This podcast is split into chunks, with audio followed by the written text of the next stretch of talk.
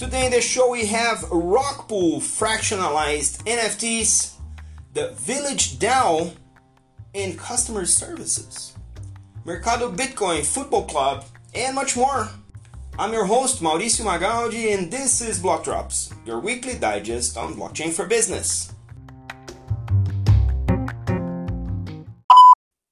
These news are not a form of endorsement, sponsorship, or encouragement for consumption and are meant for educational purposes only.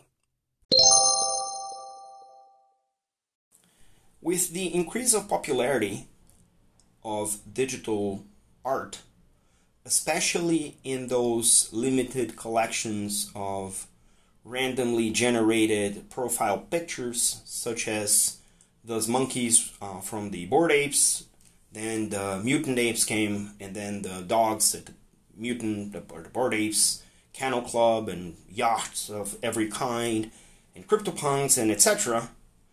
The digital art phenomenon actually took a foothold in the industry and, and is now a present thing, which also propelled the prices of many of these pieces of digital art to the hundreds of thousands of dollars, uh, which in turn made them very inaccessible to the regular folks like me. Um, I don't have hundreds of thousands of dollars uh, available to put on a piece of digital art and I'm, I'm pretty sure that that's the reality of many, many people around the world. Now, because Web3 is composable and because it's programmable, there are very interesting things coming about in this collectible art scenario, and this one's coming from Brazil. The, the team at NFTfy, which is a collective in Brazil, launched Rockpool, this week. Rockpool is a fractionalized platform for NFTs. So the idea is that you can now own a fraction of this world famous NFTs and all you need to do is to be able to pool the resources together and go buy the NFT with your pool of resources. You don't need to buy an NFT that costs hundreds of thousands. You can use the platform to allow you and a number of other unknown partners to rally behind one of these coveted NFTs sitting on LooksRare, sitting on OpenSea, just by the use of the Rockpool platform and smart contract. So what these guys built is the possibility of any collector to fractionalize the resource pool to buy a blue chip NFT. Blue chip is one of the top ranking NFTs in price and volume, and you can do that by connecting your um, Web3 wallet with your resources and connecting that into the um, into the Rockpool smart contract, where you can pool resources with other participants in the market to go and buy a very pricey NFT, and then the fractions of those NFTs are you know, belong to whoever owns fractions of that particular quote unquote rock pool. A pretty interesting take to allow uh, more entrants in the market because this is a very interesting dynamic market. It creates a new level of liquidity because now with cheaper shares, it's possible for a bigger volume to be transacted through this new format and it also enables people who are willing to participate but they don't have the full-fledged amount to actually take participation into any of these uh, fractionalized NFTs.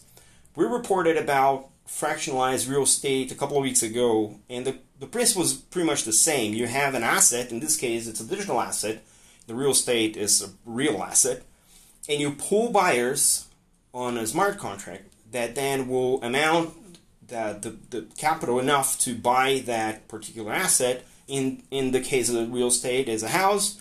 In the case of this uh, art, it's digital art. It's, it's the NFT equivalent to digi- digital art. So very interesting take. We're going to try and bring the NFTfy guys um, to, for a block talk so they can explain you know how they came about but that's pretty interesting uh, development in the industry and i'm hoping we'll see more of this because this is how uh, we democratize access to finance uh, by fractionalizing it. If you've been following us for some time, you likely came into any time I ranted about the state of UX in crypto. It's still a challenge, right?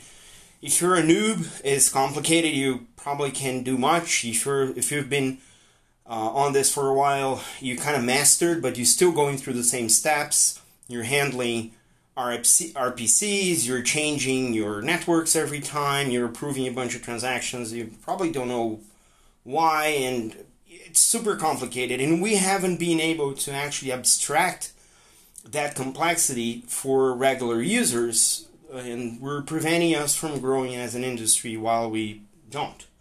And if everything goes right, this is already complicated. If it doesn't, then it's completely impossible. You you don't have anyone to call because that's the thing about being your own bank. You don't have anyone to complain about, right?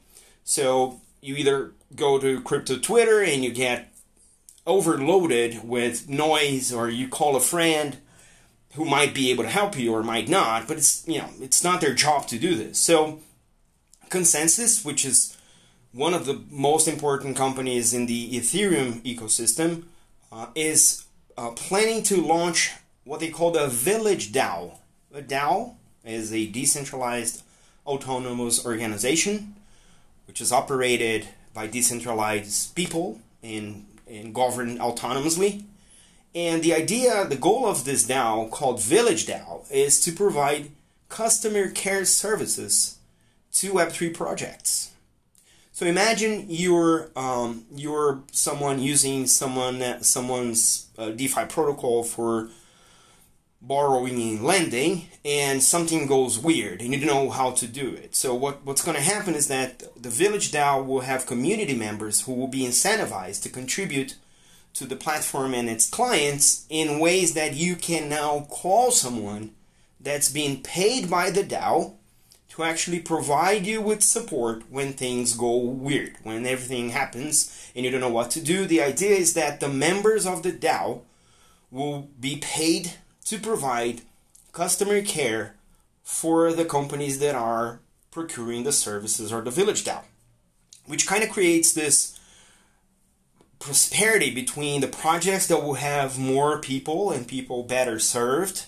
So the protocols, the DeFi protocols who actually contract Village DAO will have the service, and then the users will be able to contact the support teams from Village DAO to help them solve whatever is going on with the protocol at any given time.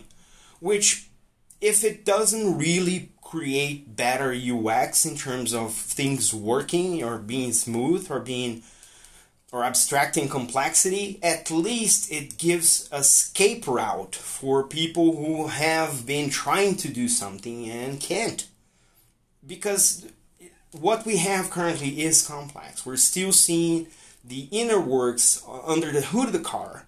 And while that is true, we won't have soccer moms driving kids to practice because it's complicated. They need to fix the engine so if this is to be a more professional, wider used, actually solving financial access to many, many people as it's claiming to do, then this comes in a no better time, right? We're entering the bear market, it means that there's less focus on prices and speculation and more focus on building things. And if we in this bear market come to terms with the crazy UX we have and fix it, then having a DAO providing customer service is very, very important. So, yes, let's do this. I think this is a great thing to come our way during the bear markets, but builders everywhere, don't forget, you have a lot of abstraction to provide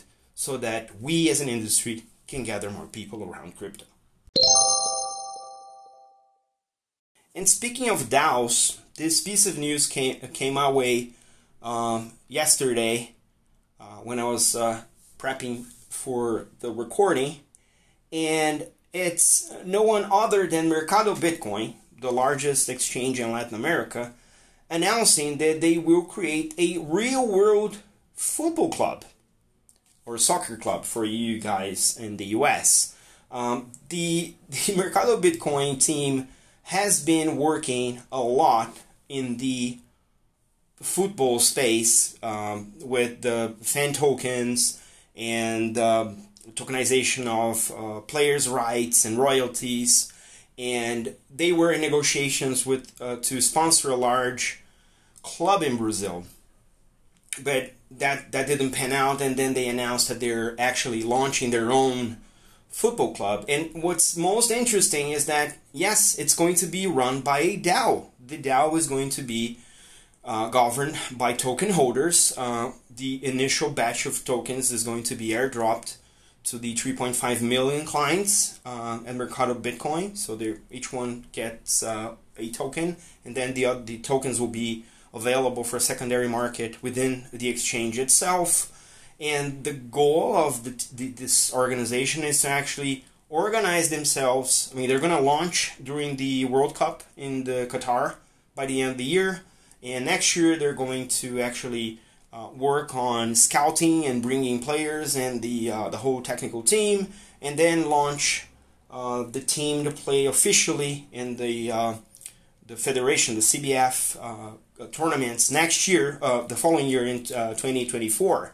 So the DAO is not only catered to the identity of the club, such as the name, the colors, um, the logo, the but they will also uh, vote on uh, the strategy and the financing, and probably will vote who to buy, who to sell, and who to actually put to play uh, during uh, during the tournament. So interesting take because uh, football, the industry, the football industry, not exactly uh, the most professional. Um, in Brazil, we have a lot of money, but we also have a lot of broken clubs and it doesn't really speak well in the dynamics. Uh, the finances are all shady. So it's going to be really interesting to see this on-chain governance play the part on a industry that is plagued by lack of professionalism. And you know, I think the opportunity to prove both if DAOs actually work in the real world and how the industry of soccer, the industry of football, uh, working well in that format might spark some forms of innovation that we haven't seen yet in the soccer world. So, pretty excited to see how that goes, right? So, the goal here of launching a football club with a DAO is like many moving targets, many innovative things, um, but obviously the, the Mercado Bitcoin team uh, is super competent, have been involved in, fo- in football for um, you know the, the recent years and they know the dynamics so I, I, I, trust that they will be able to actually set up the DAO and then the DAO will have to actually play its part in governing in governing the club right? Um, the the the the, the, the, um, the uh, name that they're using right now is Metaverse DAO Football Team which is the name of the project until they get a full approved name by the DAO. Um, they will start with uh, selecting the coach, the, the, the, management, and the technical team um, starting the January next year, and then, of course, go scouting and then set up the team, train the team, probably do some uh, trials, and then go full fledged uh, competition mode in 2024. So we'll see. We'll see how that goes. We'll see how the token is going to uh, allow the DAO votes to happen. And uh, for those of you who are actually excited about soccer, which is not my case, I'm excited about the DAOs. Um, yeah, pay attention to projects like this because this might be a new trend in this uh, soccer industry.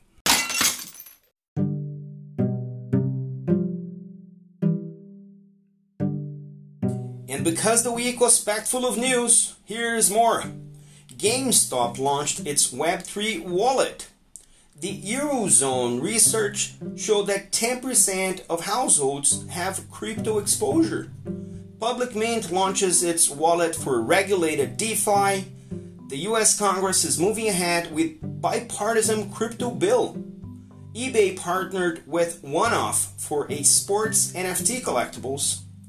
Play to Own will be available in a partnership between the NFL and Mythical Games. Polygon, Ethereum's layer 2, announced an uncapped fund to allow the migration of Terra blockchain projects. OpenSea announced Seaport that will offer NFT bartering. Mirror launched a NFT for writers. Pixelynx announced their ELYNXIR, a music metaverse gaming platform. Rise is now available on Arbitrum for global payroll.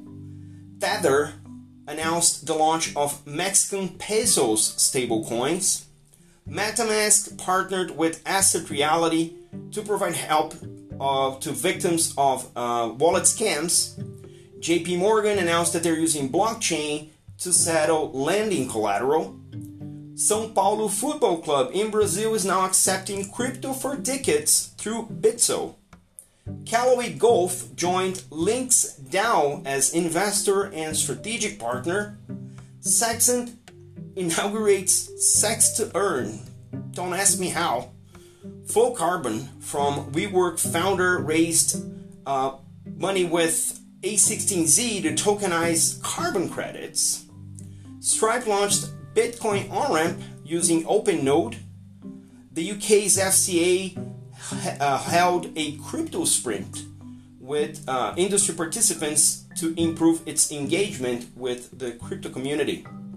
Swift, the TradFi messaging services, is now experimenting with blockchain for CBDC interoperability, and Netflix launched a series where apparently you can read and buy an NFT.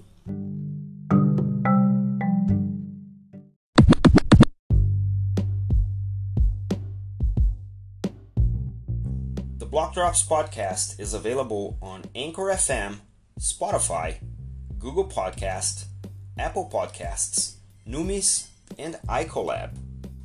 You can reach out to us through Instagram at Blockdrops Podcast, on Twitter at BlockdropsPod, and via email blockdropspodcast at gmail.com.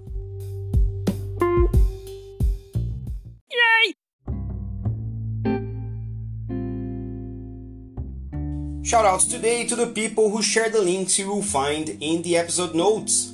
Charles Atkins, Tom Stafford, Paulo Jacinto Rodrigues, Sharon Noller, Alexandre Vazarelli, Vinícius Antunes Vasconcelos, Chris Dixon, Chris Skinner, Labi Ben Mimon, David Son, Jacqueline Melanek, Brian Sanya, Mario Gabrielli, Inder Fole, Simon Taylor, Nadine Tavares, Mike Dudas, Camilo Russo, Roberto Dagnoni, and Andrea Abrams. Stay tuned at blockchainrio.com.br for the biggest blockchain event in Latin America. And don't forget to leave your ratings on your favorite player. This is all for today. Stay rare, stay weird. LFG.